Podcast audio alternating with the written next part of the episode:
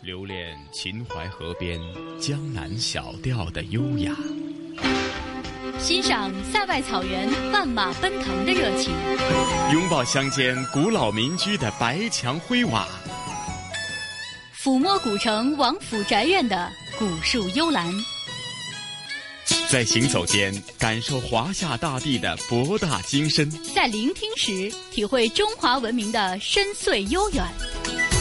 这里是华夏之声台和香港电台普通话台联合制作播出的《魅力中国》。好了，收音机旁以及国际互联网上的所有的海内外的听众朋友们，大家好！欢迎大家准时收听由中央人民广播电台、华夏之声、香港之声和香港电台普通话台联合为大家制作的《魅力中国》。我是普通话台的陈曦。大家好，我是华夏之声、香港之声的主持人宋雪。西哥你好，你好，宋姐你好。这个星期《魅力中国》又给大家带来哪方面的主题内容呢？嗯，那么这个星期呢，我们带大家呢依然要进行考古探秘啊。那要为大家介绍的呢，是在湖北的曾侯乙墓。嗯，哎呀，宋雪印象当中一提到曾侯乙墓呢，呃，想必呢，它的这个出土当中的这个编钟呢。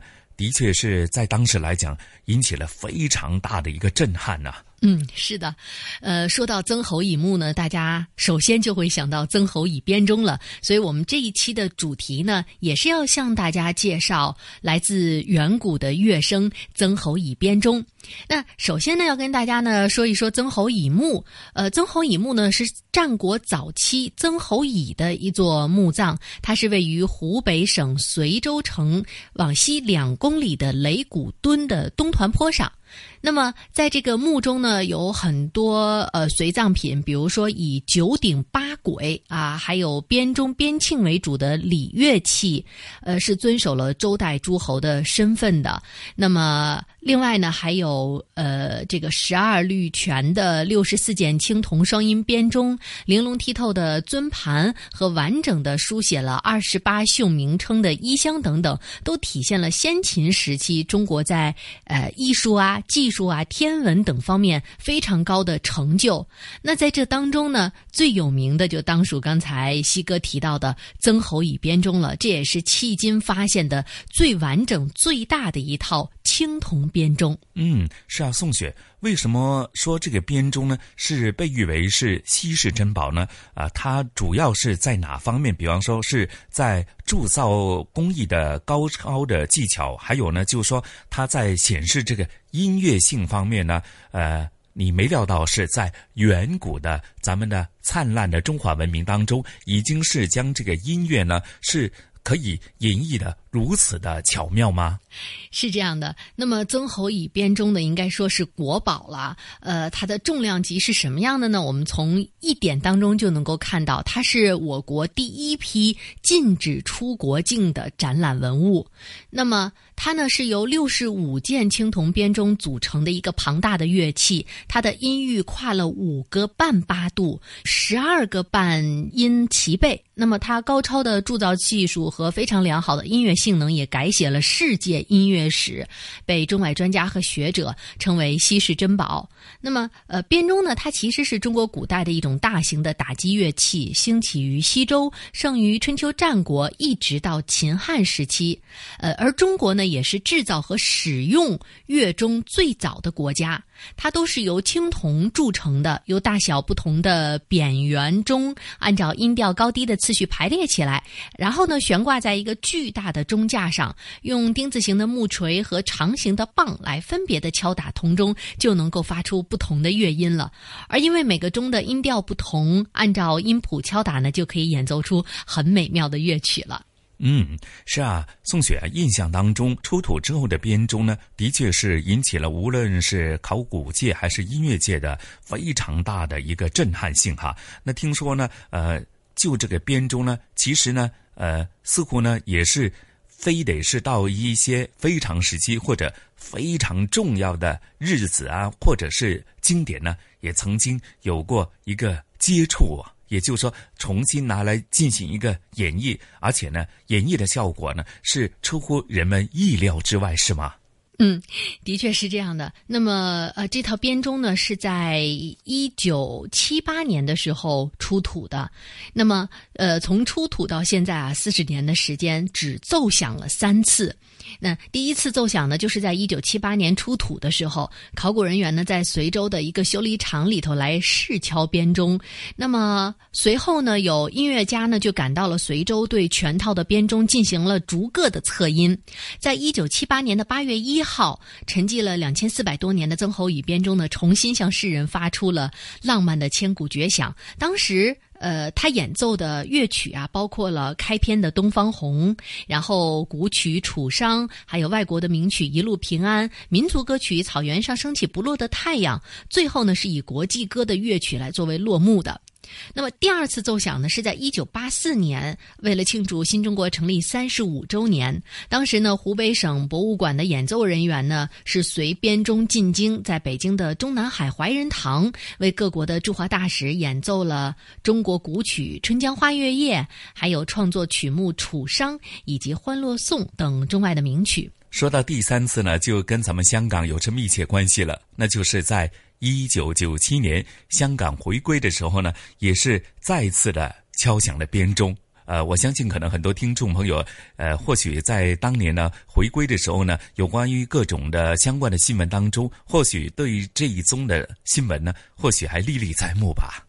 的确是，当时呢是著名的音乐人谭盾啊，为了庆祝香港回归，创作了大型的交响乐交响曲《一九九七天地人》，啊，由国家特批，再次用曾侯乙编钟来进行了演奏。那么在我们今天的节目当中呢，也会带大家重新来聆听曾侯乙编钟敲出的来自远古的乐声。嗯，是啊，宋雪，咱们就事不宜迟，马上一起聆听今天的。魅力中国的主题好吗？好的。在湖北省博物馆里存放着一个庞然大物，它长三米二，宽两米一，高两米九，是目前考古发现最大的主棺外观。这样一个巨大的棺椁不仅庞大，而且制作非常精良，这就是著名的曾侯乙墓的外观。无论从它的造型，从它的色彩。特别神秘，就是有一种吸引力，你特别想去看它。那么，这个巨大的棺椁是如何被后人发现的？曾侯乙墓的发掘又有哪些令人难忘的往事呢？本期《魅力中国》，一起奏响远古的乐声。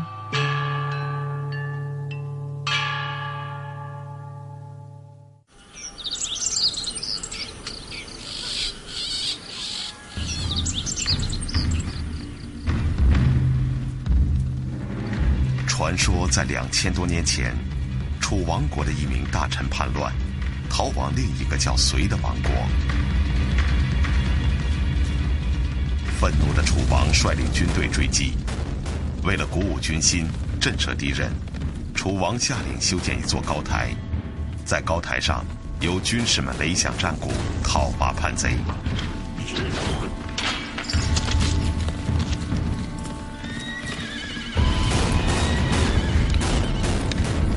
小山坡因此留下了一个充满音乐节奏的名字——雷古墩。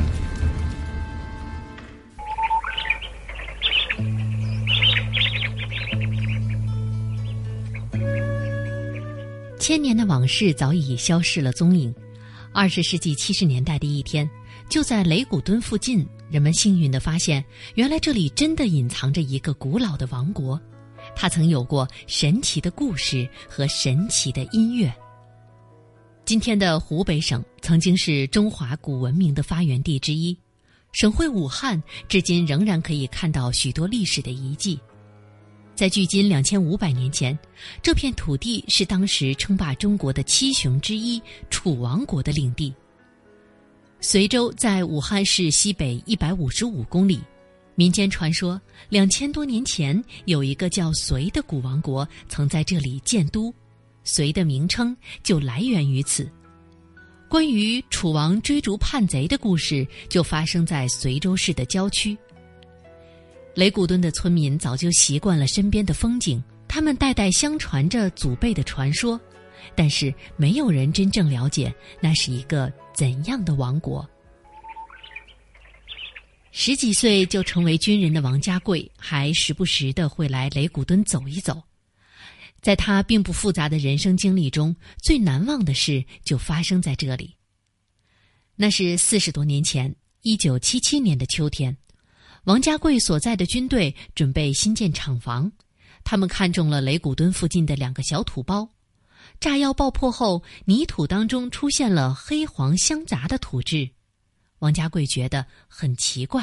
这个土质呢，我都感到很怀疑，因为呢，四周都是红砂岩。中间是就像那个什么考古书上说的无花土，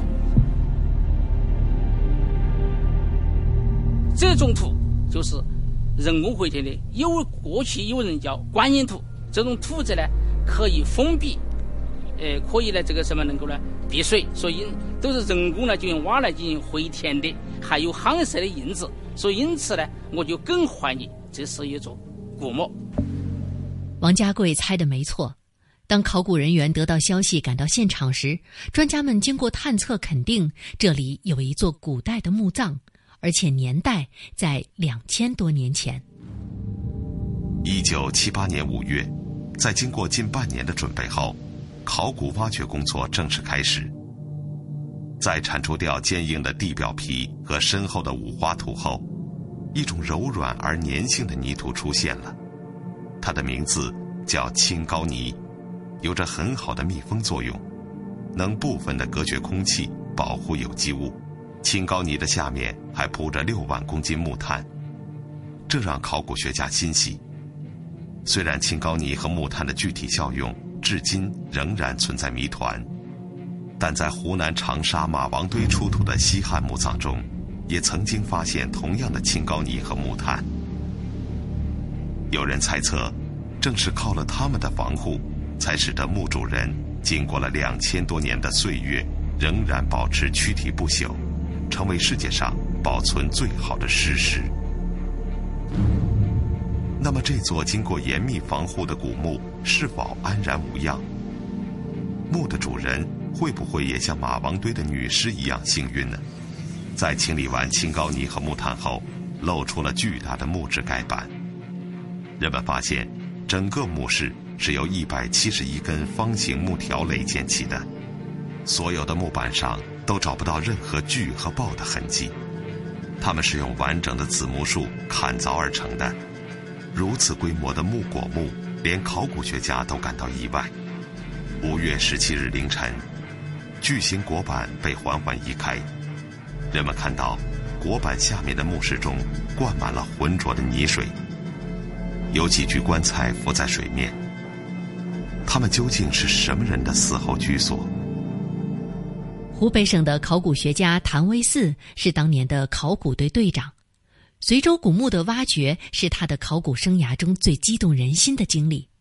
他至今还记得古墓出土的第一件文物。在这个开始抽水的时候呢，这个里面水上层稀释啊，就出来一个东西，当时我们叫的叫做无头象牙。就是因为看到像个鸭子形，但是上面没有头，是不是小鸭呢？不知道。后来发现了它的头，原来不是鸭子，而是一只鸳鸯。在中国人的心目中，鸳鸯是忠贞不渝爱情的代表。这是一个用来放针线或者化妆品的漆盒，它的主人应当是一个女子。漆盒的上面装饰着两幅诡异的图案。一些既像人又像兽的怪物在舞蹈歌唱，他们弹奏的乐器是什么呢？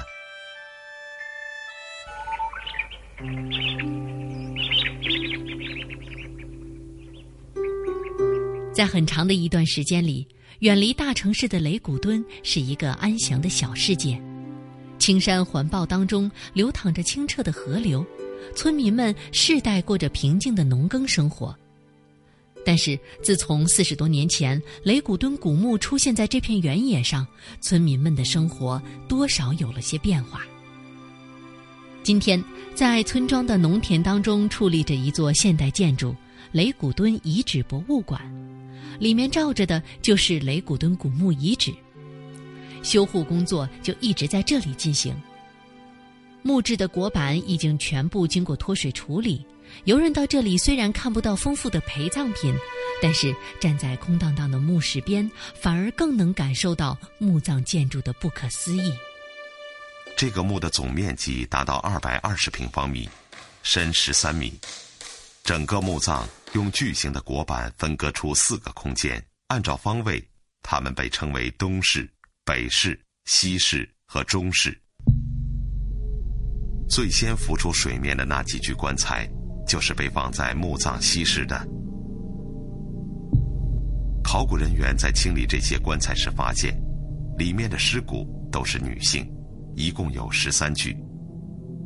后来在东市的墓主人身边又发现了八具女性尸骨，据推测，他们的年龄都在二十岁左右，最大的也不过二十六岁，最小的只有十三岁。专家认为，他们是墓主人的陪葬者。为什么在最美好的岁月，他们就离开了人世？是战争还是阴谋呢？时任湖北省文物考古研究所研究员李天元，就从现在我们研究的这骨这二十一具陪葬的女性骨骼基本上都是完整的，没有看不到砍杀的痕迹。我们推断他们是刺死的，死时不应当是很痛苦的。谁能了解那些青春年少的孩子们究竟在想些什么？他们生前一定曾经是主人宠爱的女子，也许正是因为这个原因，他们必须跟随主人一起到死后的世界去。而那些女孩子们的主人又是谁呢？考古发掘还在继续，人们发现这座墓葬与以前发掘的古墓不同，整个墓穴呈现出不规则的多边形。而这在对称唯美的中国古代墓葬当中并不多见。谭维四，为什么这个墓葬是个多边形的多室的呢？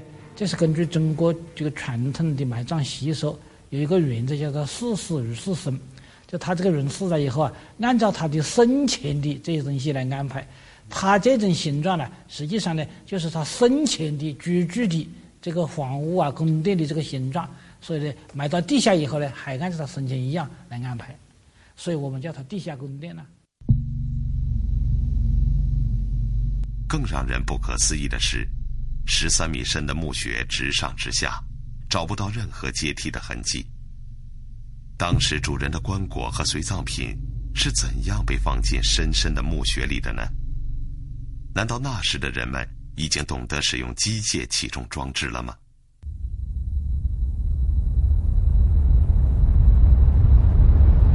朝着太阳升起方向的东室，是墓主人安息的场所。墓葬出土时，墓主棺就放在东室的中部偏西的地方，呈正南北方向。在挖掘现场，考古学家发现了一个问题：整个棺材是向着西方斜倒着的。难道这是一种特别的风俗吗？仔细检查后，发现外观的一个铜角深深的插进了幕墙。这里究竟发生过什么事呢？根据测量，人们发现主棺的规模令人吃惊，它有三点二米长，二点一米宽，二点一九米高，分两层。在外观里还放着内棺。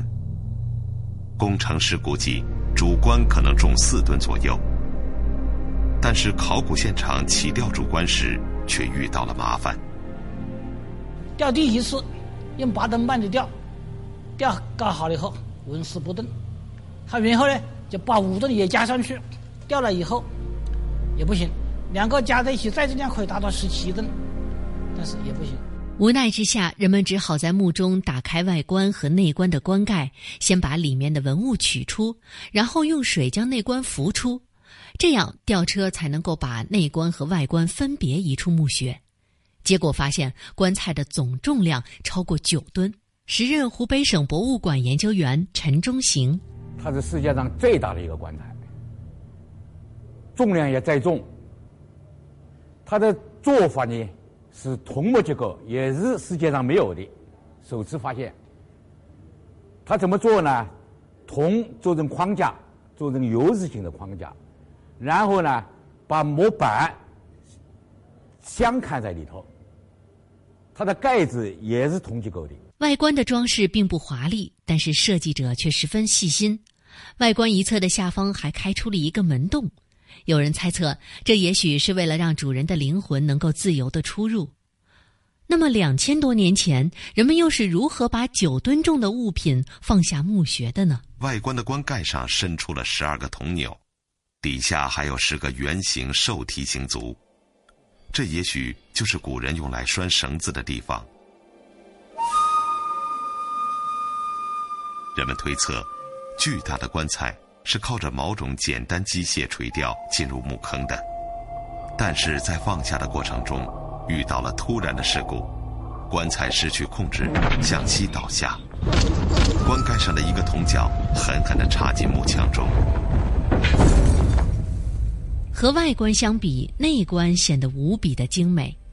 内外涂满了朱红的漆，两侧各画了一个窗户，在窗户的周围布满了繁复而神秘的装饰画。为了研究这些古画，画家们被请来复制古人的手笔。时任湖北省美术院副院长傅中旺，感觉他离我们太远、太久远。这些所有的形象，这些呃很生动的这些纹饰也好，包括动物好、人物也好，和我们这个这个这个当今的人呢，就是距离太远。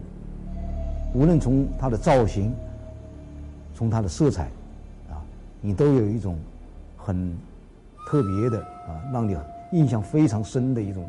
一种感受，事实上，那就是你让人感觉特别神秘，啊，就是有一种吸引力，你特别想想去看它。棺材出土时，旁边还站着一个青铜动物，它长着鹿一样美丽的角，却有着鹤的长颈和翅膀。在古代中国，鹤和鹿都是吉祥的动物，神仙经常乘坐仙鹤飞翔。也许这个鹿角立鹤就是准备驮着主人升天的神鸟。几千年过去了，主人是否依旧安然无恙呢？从这炉顶上的骨缝来看，这是冠状缝、矢状缝，这是人字缝。这三条颅顶的主要骨缝基本上都已经愈合了。我们推断它的年龄大约处于四十到五十岁这个年龄段，具体它可能在四十五岁左右。根据尸体的骸骨，还可以知道墓主人的身高大约一米六三。由于头骨保存比较完好，人们复原了墓主人头部雕像。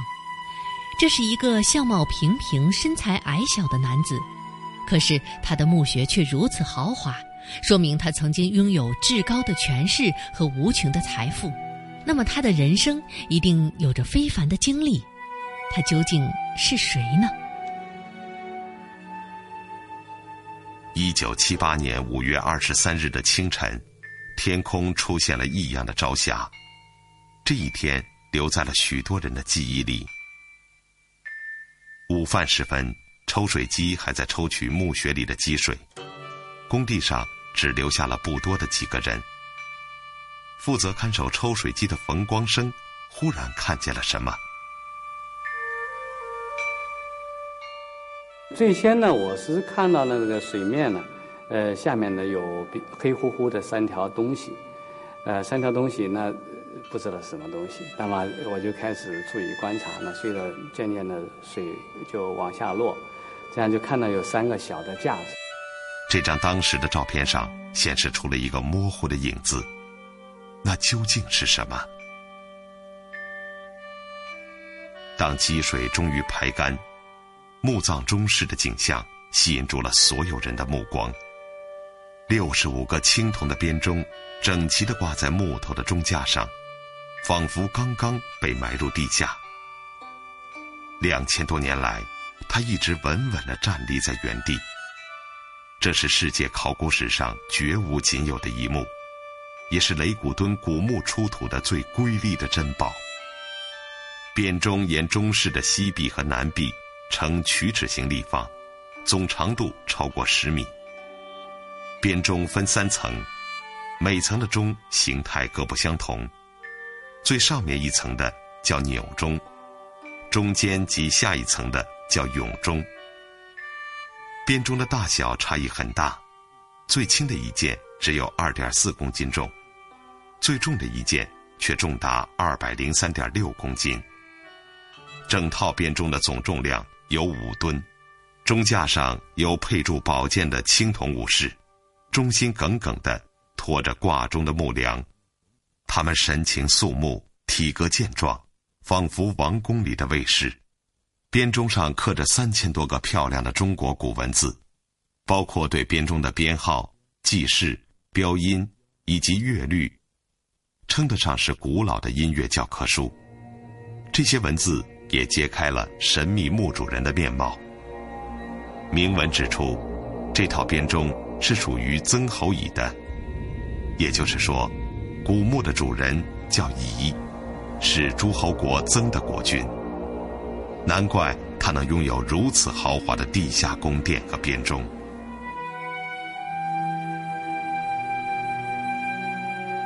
在雷古敦古墓的编钟被发掘前，也出土过一些编钟，但是多数已经不能发出声音。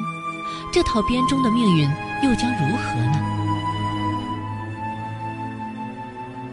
当我们第一次敲响这编钟的时候。它那种非常透明、透明的像水滴一样的那样的音色，还有呢，它的这个绵长的余音，一下把家大家都镇住了，真是太美妙了。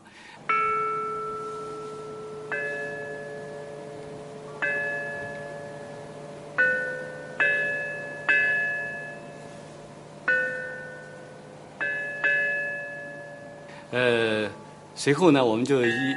呃，一鼓作气，就把其他的钟，就发现呢，它的小钟呢，呃，清脆明亮悦耳；中层的钟呢比较圆润，呃，下层的钟呢深沉浑厚。总而言之，当时的那个他的声音征服了所有在场的音乐家。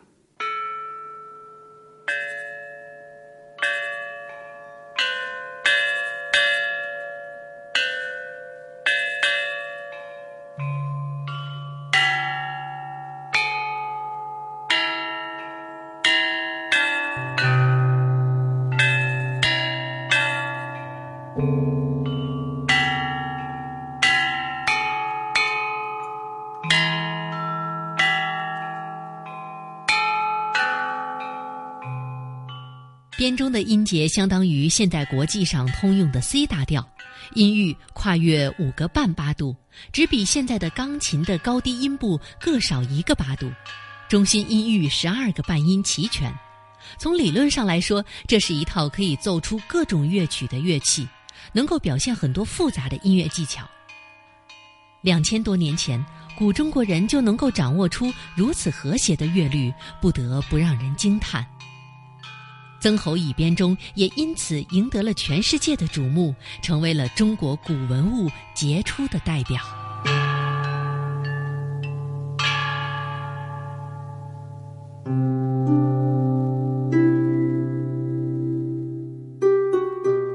编钟是国宝，国宝当然不能随便敲击。曾侯乙编钟出土之后，总共也就演奏过三次。第一次奏响是一九七八年八月一号，历史上的第一场曾侯乙编钟原件演奏音乐会在驻绥炮师某部礼堂举行。这是沉寂了两千四百多年的曾侯乙编钟重新向世人发出它那雄浑而又浪漫的千古绝响。首次奏响编钟以《东方红》为开篇，接着是古曲《楚商》。外国名曲《一路平安》，民歌《草原上升起不落的太阳》，最后以反映共产主义的国际歌乐曲落幕。第二次奏响是一九八四年，为庆祝新中国成立三十五周年，在北京中南海怀仁堂为各国驻华大使演奏了中国古曲《春江花月夜》和创作曲目《楚商》以及《欢乐颂》等中外名曲。第三次演奏是一九九七年，著名音乐人谭盾为庆祝香港回归创作大型交响乐《天地人》时，由国家特批再次敲响了编钟。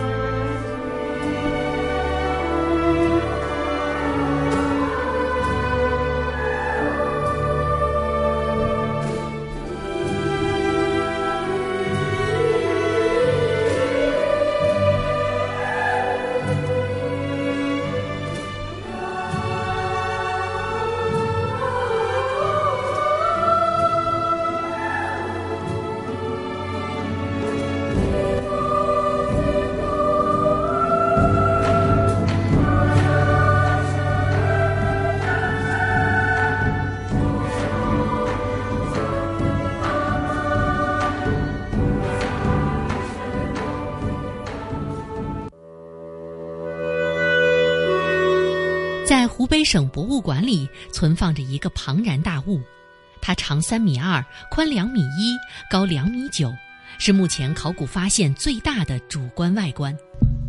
这样一个巨大的棺椁不仅庞大，而且制作非常精良。这就是著名的曾侯乙墓的外观。无论从它的造型，从它的色彩，特别神秘，就是有一种吸引力，你特别想去看它。那么，这个巨大的棺椁是如何被后人发现的？曾侯乙墓的发掘又有哪些令人难忘的往事呢？本期《魅力中国》，一起奏响。远古的乐声，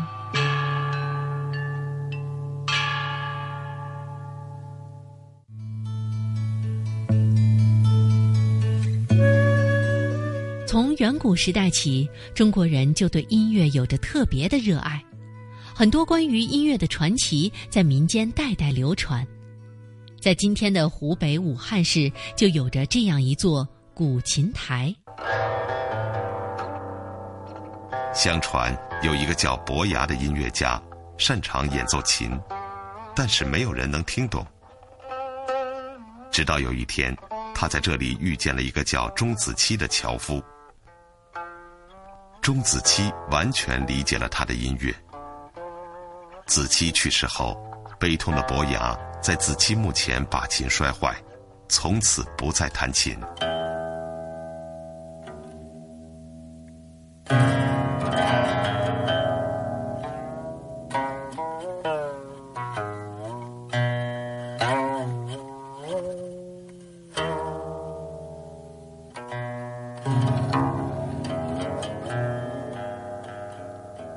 在古代中国，琴是高雅生活的象征。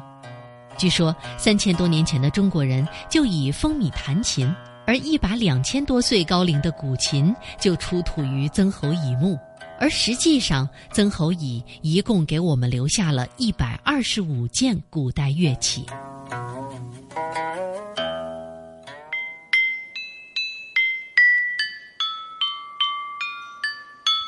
有一套在编钟旁边被发现的边琴，用特殊的石头做成，声音清脆悠扬，格外动听。编钟和边琴一道组成了乐队的核心。由于古中国人把青铜称为金，所以两样乐器合称金石之声。这种声音被古代中国人认为是世界上最美妙的声音。除此之外，还有瑟、竹枝、排箫等等乐器，组合起来就是一支完整的宫廷乐队。在古代中国，宫廷音乐并不仅仅用来娱乐，更重要的，它们象征着权力、威严和秩序。曾侯乙的卧室里面也放了些乐器，琴、瑟、鼓、笙。这些乐器大概是用来演奏轻音乐的。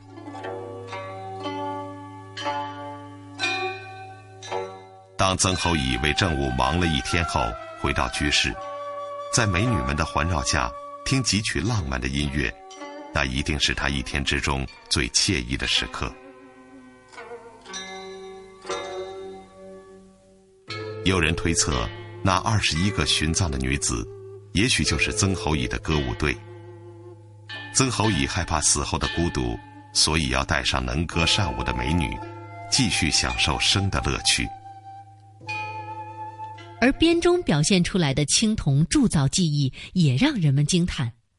研究人员发现，所有编钟都是用复合陶范铸成的。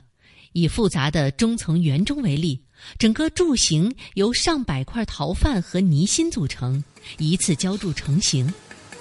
作为编钟来说呢，为了达到它的音高的准确跟音色的完美，所以它的吸的比例是非常控制非常严格的。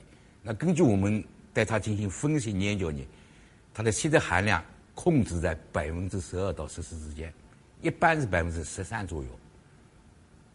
那么它能达到最完美的音高跟音色，所以这个比例是非常严格。那么跟现代工业的产品，它的比例呢？这么严格要求是接近的。节目最后，让我们一起来聆听武汉音乐学院青年编钟乐团演奏的《茉莉花》。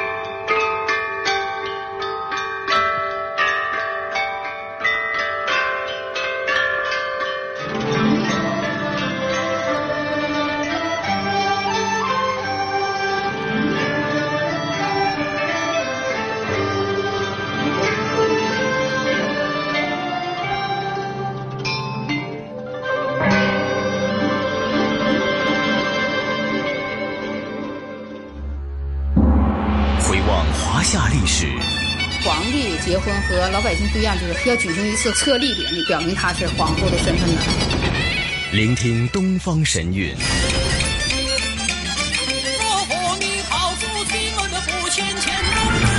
探寻本土文化。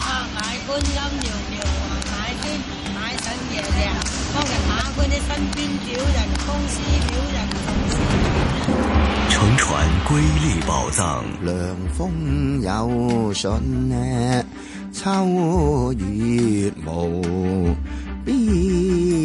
遗产要活化，要把它重新运用，才是遗产。穿越古今，感悟人文，魅力中国。每个星期天中午十二点，让魅力更美丽。好的，欢迎回来，这里依然是来自于香港电台普通话台与中央人民广播电台华夏之声、香港之声为大家带来的《魅力中国》。各位好，我是宋雪。听众朋友们，大家好，我是来自香港电台普通话台的节目主持陈曦。哎呀，宋雪啊，刚刚聆听咱们今天《魅力中国》的主题啊，对于呃曾侯乙编钟呢，的确呢。或许又勾起了大家非常多的一些回忆，甚至呢，你在聆听的时候呢，对于咱们古人在呃远古时代所呃创立出来的这个编钟，对音乐的演绎是如此的巧夺天工。那甚至说，在铸造编钟的这个高超的技艺呢，也累积了人们呃当年的一个可以说是人类。精神文明的一个最高的境界啊！其实还真的是挺难的。在我们的节目当中呢，也提到啊，这个第一套编钟复制啊，复制这个编钟前后一共花了七年的时间，经过了很多次的尝试之后呢，呃，才是。差不多能达到原件的一个程度啊，所以呢，也真的是我们的祖先有很多的智慧和秘密，可能是我们现在呃费尽心思也未必能够明白的。但是呢，其实不管是现在我们刚刚听到的呃非常非常。仅有的三次用曾侯乙编钟来呃奏响的来自远古的声音，还是现在呢？呃，节目最后听到的很多的年轻人奏响的这个编钟的音乐啊，呃，不管怎么说呢，其实从这个考古当中发现的这些来自于远古的器皿，来自于远古的乐器，还是被我们传承和发扬下来了。是啊，说到一些呃固有的东西或者一些旧的文物，如何去传承呃文。化艺术的传承，甚至是我们生活里的城市当中的每一点每一滴呢，如何进行去传承保育呢？也是或许时下大家在高速发展的同时，可能要考量的一个问题哈。那今天咱们香港故事呢，同样和大家一起呢，回味香港人的集体回忆。那上星期呢，咱们在湾仔地区呢，就和大家一起回顾了呃立东街，也就是喜帖街所引发的共鸣。那今天呢，啊，同事雨波和嘉宾主持，来自中国旅游出版社的副总编辑一哥陈一年呢，继续和大家呃游走在湾仔区。因为呢，呃，湾仔区呃为了保育以及活化呢，啊，还刻意设立了历史文物径。那其中就有两条主题的文物径所组成，那一条是以历史建筑为主题，另外一条就以怀旧的生活气息作为主题哈。那今天呢，雨波和一哥呢将会和大家一起走一走春园街，从豪宅区到贫民区。那另外呢，呃，再逛一逛太原街，呃，它也是俗称的玩具街，那是玩具迷的一个寻宝地。那呃。宋雪，咱们也事不宜迟，马上跟随呃雨波和一哥的声音导航啊，咱们去湾仔区逛一逛、走一走，感受一下它的保育以及活化的最新的情况，好吗？好的。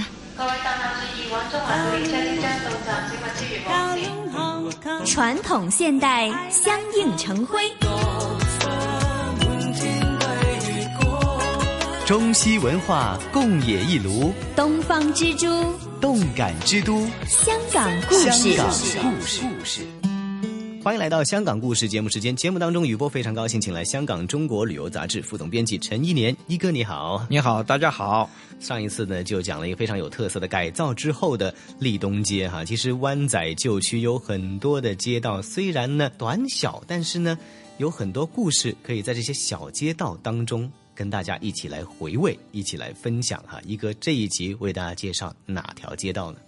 哎，我这次呢就讲讲啊，呃，这一片街区的起源点——春园街啊，就春天的春，花园的园啊。另外还有一条啊，有玩具街之称的太原街啊。嗯，我还是先介绍一下啊，大概的情况啊，就是呃，在这一带呢，呃，已经形成了一条叫做啊湾仔历史文物径。嗯，啊，这个湾仔呃历史文物径呢。又分成两个概念啊，啊，一个呢就是建筑主题文物径，嗯，就呃像唐楼啊，啊，有一些呢地标性的的呃旧建筑啊，就是这个啊文物径的啊主题。啊，这建筑主题。啊，啊，另外呢就是生活气息文物镜啊，这就是说到了就是整个生活情调，哎，这些。街道啊排列的很密啊，就是你坐着电车来，啊，一个站可以管几条街。对，但是呃，这个啊电车站也挺密啊，就是说你这个可以啊，嗯四五条街以后又又停一站了，又就 又到下一站啊啊呃看你时间的多少啊，都是呃我感觉到很有风味的。嗯，哎，如果是从西至东啊。嗯，呃，数过来主要的街道呢，我不不全数了，那那就有船街、大王东街、汕头街、呃厦门街、立东街、呃春园街、太原街、石水渠街、湾仔道啊、八路市街，还有茂罗街啊，嗯，呃这些街呢都值得去看，周末或者假日的时间在这里哈漫步。啊，慢慢的，呃，进行呃探究探索，就会发现每条街道自己的一些特色了哈。春园街的话呢，现在应该是属于它的最早建立的一个街区和街道了。真是早哎，嗯，大概一八四零年代就开始建立，刚刚开啊开幕的初期，就是啊。一八四一年才真正叫做建成啊，这开始建成，还不是建成了哈。嗯啊，当时呢就有很多的英国商人来到这里，其中有一个啊挺有名的鸦片商人滇地，有很多历史上都有讲到这个人物。呃，他开始啊在春园街这块地方建了他的。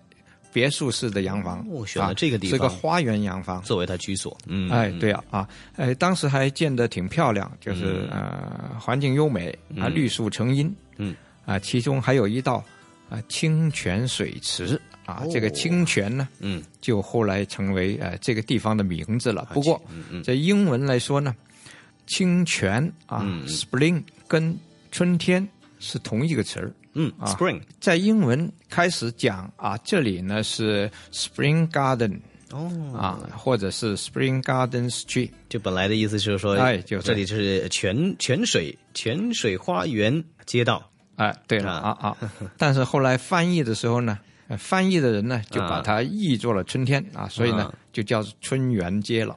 到了十九世纪的中期啊，这里就。已经是很有规模的一一片，就是临海的高尚住宅区。嗯，其中的住客还有第三任的这个港督，嗯，班涵。那个时候他并没有总督府，而且这个总督府就就设在这儿了，等于是啊，嗯哎，直到中环的那个，呃，总督府建成了，港督才有了自己的。居所啊，原来都是租租的啊。港都还是要租房的，当年最早的时候啊。不过呃，到了十九世纪后期啊，就是呃，很多富有人家都想住得更好，就往山上搬了啊。嗯，也是为了以吃啊，就是嗯嗯，不不在海边了，就嗯嗯，而且。后来填海啊，那个时候他们已经呃待不住了，上山吧，OK，就上山去了。那么 这个富有人家走了之后呢，春园街的面貌也开始改变，哎，就是逐渐的降等啊，成为平民区了。哦，哎，又变成了一一条啊风花雪月的的街，这让人呃又跟这个春园想起来了，就是这种让人呃感感觉不太好的一种感觉。寻花问柳啊，啊，寻春之地啊，这个街名有了另外一种的意思。那不过又到了现在，我们再去看春园街，它早已不是烟花之地了哈。不过保留着一些旧时的唐楼，沿街有开着一些茶餐厅，他们之间呢依然是有那一种的旧情味在这里。嗯。哼，呃，主要的呃，给你感觉到呃很舒服的就是唐楼，旧情调啊，哎啊，就是呃，它跟喜帖街还是很近的，不过旁边就热闹了，这里就显得清静。啊，哎。啊，嗯，所以呢，这个感受一下，知道一下它的历史的故事，再去春园街寻访它的现状的话，就可以有多一些的感受了啊。不过呢，附近相邻的一条太原街呢，又是另外一种感觉啊。哎，呃，这个呢，很多人都知道它叫玩具街，玩具街。太原街也许呃，人家不知道太原是怎么回事呢？嗯，山西的省城啊，嗯，更更在意它是一个玩具街啊。对对，已经不去深究它为什么叫太原了哈。这是一个啊玩具迷的寻宝地。嗯，主要就是呃，因为很多成人啊在。对自己的童年有很多的情意结，嗯，以前玩过的玩具，现在成为了他的收藏对象啊。对，呃，所以呢，呃，就就喜欢这儿呢，呃，有很多的店铺都在卖过去的玩具，嗯，呃，这种玩具呢，很多就是看的这是收藏品啊，嗯，啊，就是有有过去几十年的各种各样的玩具都有，对，呃，以及模型啊，嗯，呃，这里呢就呃形成了。啊，这样的一个特别的街市，真的是满满的情怀哈！而且现在玩具商的心思也很巧，就是说他推出了一些，比如说复刻的玩具啊，用新的技术啊，把旧的动画形象再造一遍。这样的话呢，大小通吃哈。爸爸带着带着儿子过来这边，结果爸爸迷进去了，出不来了。儿儿子呢，也在可以找到他喜欢的那一块儿。爸爸呢，更能够找到迷住他的那一块了哈。玩具迷一代接一代，对对，而这些呃玩具本身也是一代接一代，对对对对，不同时期的啊，在这里但你都会感觉到啊，所以是吸引人。真的是，如果有童心的朋友们呢，到这里来真的是能够有意想不到的收获，而且呢，这个地方能够耗上你一整天。那所以呢，这个爱玩的朋友们呢，千万不能够错过这一条呢具有玩味的。太原街了啊！那么这一集香港故事，跟一哥一起来漫游了湾仔旧街道的春园街，还有太原街。谢谢一哥给我们带来的香港故事。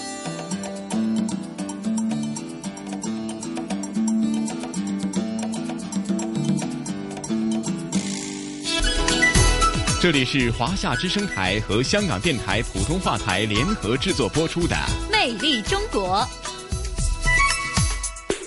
是的，这里还是由中央人民广播电台、华夏之声、香港之声和香港电台普通话台联合为大家制作的。魅力中国啊，宋雪啊，刚刚聆听的香港故事呢，是否又勾起你自己？呃，当初呢，在香港无论是旅游还是工作的时候呢，原来逛过的湾仔，呃，如今是如此的在保育以及活化方面呢，有这么一个呃最新的发展的态势哈。或许你现在的这个脑海当中，会否还有些印象就在脑海当中飘过啊？嗯，呃，其实真的是很特别的一种感受。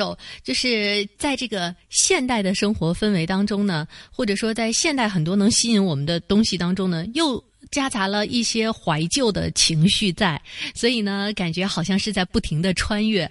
呃，特别是太原街，我觉得这个对于现在的很多的年轻人或者是成年人来说呢，应该也是非常具有吸引力的哈。呃，的确是一个玩具迷们的宝地。嗯，是啊，甚至说在湾仔区的一些。活化保育后的唐楼，或者哪怕是一所呃历史悠久的茶餐厅，当你在品茶的时候，或许呢，不断的在脑海当中会很多联想浮现出当年的这个呃街道的一些情况，甚至你品味的不仅仅是一杯茶，回味的是我们香港人的一些。集体回忆呢。所以这也是我们魅力中国呢，希望能够带给大家的啊，呃，机会的给大家介绍，嗯、我们现在呢能够看到的很多很多现代化的东西，同时也能够带大家呢一起去寻找过去啊，一起去呃，能够从过去的这些事物当中呢发现新的东西。嗯，好了，那咱们今天魅力中国的节目时间到一个段落了。那宋雪和晨曦约定大家，咱们下星期的同样的节目时间呢，不见不散。好的，不见不散。